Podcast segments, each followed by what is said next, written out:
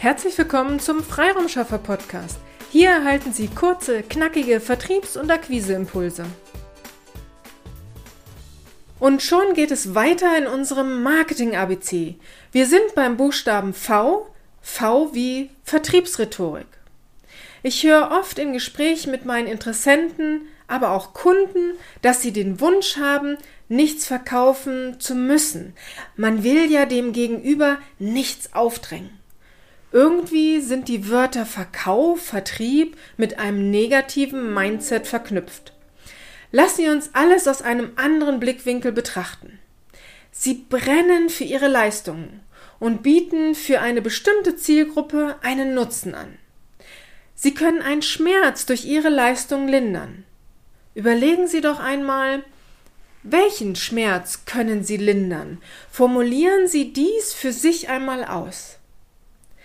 Was unterscheidet sie von anderen Anbietern am Markt? Auch hier formulieren Sie dies einmal für sich aus. Was kann ein Wunschkunde für Einwände haben, warum er jetzt die Leistung bei Ihnen nicht buchen möchte? Erstellen Sie sich eine Liste und überlegen Sie, welches Argument seinen Einwand entkräften kann. Formulieren Sie all dies in Ihren eigenen Wörtern. Wenn Sie sich dies alles einmal durchdacht und ausformuliert haben, haben Sie den ersten großen Schritt getan, Ihre Vertriebsrhetorik zu entwickeln. Ich weiß, es klingt sehr banal, aber wenn Ihr Mindset negativ behaftet ist, wenn es darum geht, ein Verkaufsgespräch zu führen, dann ist es eine gute Idee, darüber nachzudenken, warum Sie überhaupt in ein solches Gespräch gegangen sind, beziehungsweise auch zukünftig gehen wollen.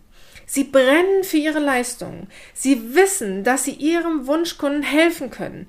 Dann haben sie auch die Argumente für ihre Kunden, warum er bei ihnen den Auftrag erteilen sollte. Ob nun ein Kunde auf Sie zukommt oder Sie auf Ihren Wunschkunden zugehen, ist eine Frage des Akquiseweges.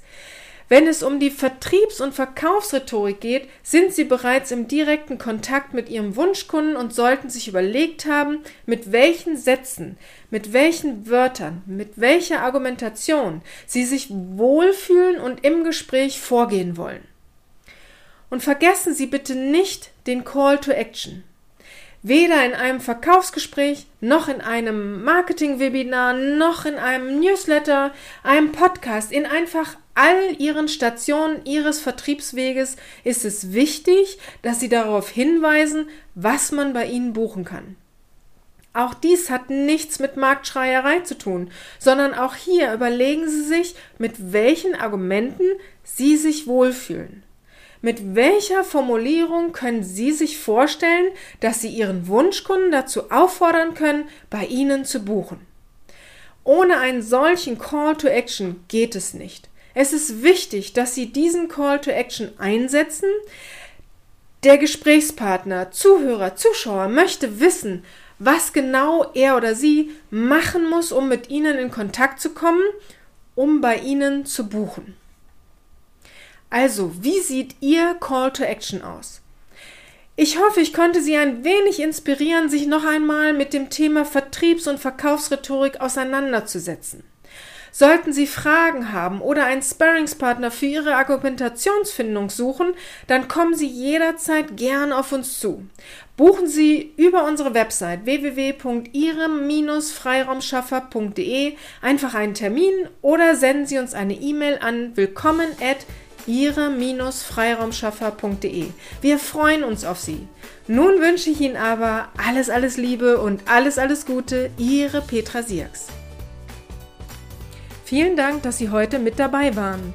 Wenn Ihnen diese Episode gefallen hat, freuen wir uns, wenn Sie unseren Podcast weiterempfehlen oder einzelne Episoden weiterleiten. Vielen lieben Dank. Wir möchten Sie aber auch gern dazu einladen, wenn Sie Ideen, aber auch Kritik haben, zögern Sie nicht, uns dies mitzuteilen, denn wir machen diesen Podcast für Sie. Wir freuen uns auf Ihr Feedback, Ihre Bewertung bei iTunes und vor allem, wenn Sie unseren Podcast abonnieren und bei der nächsten Episode wieder mit dabei sind. Bis dahin, Ihre Freiraumschaffer.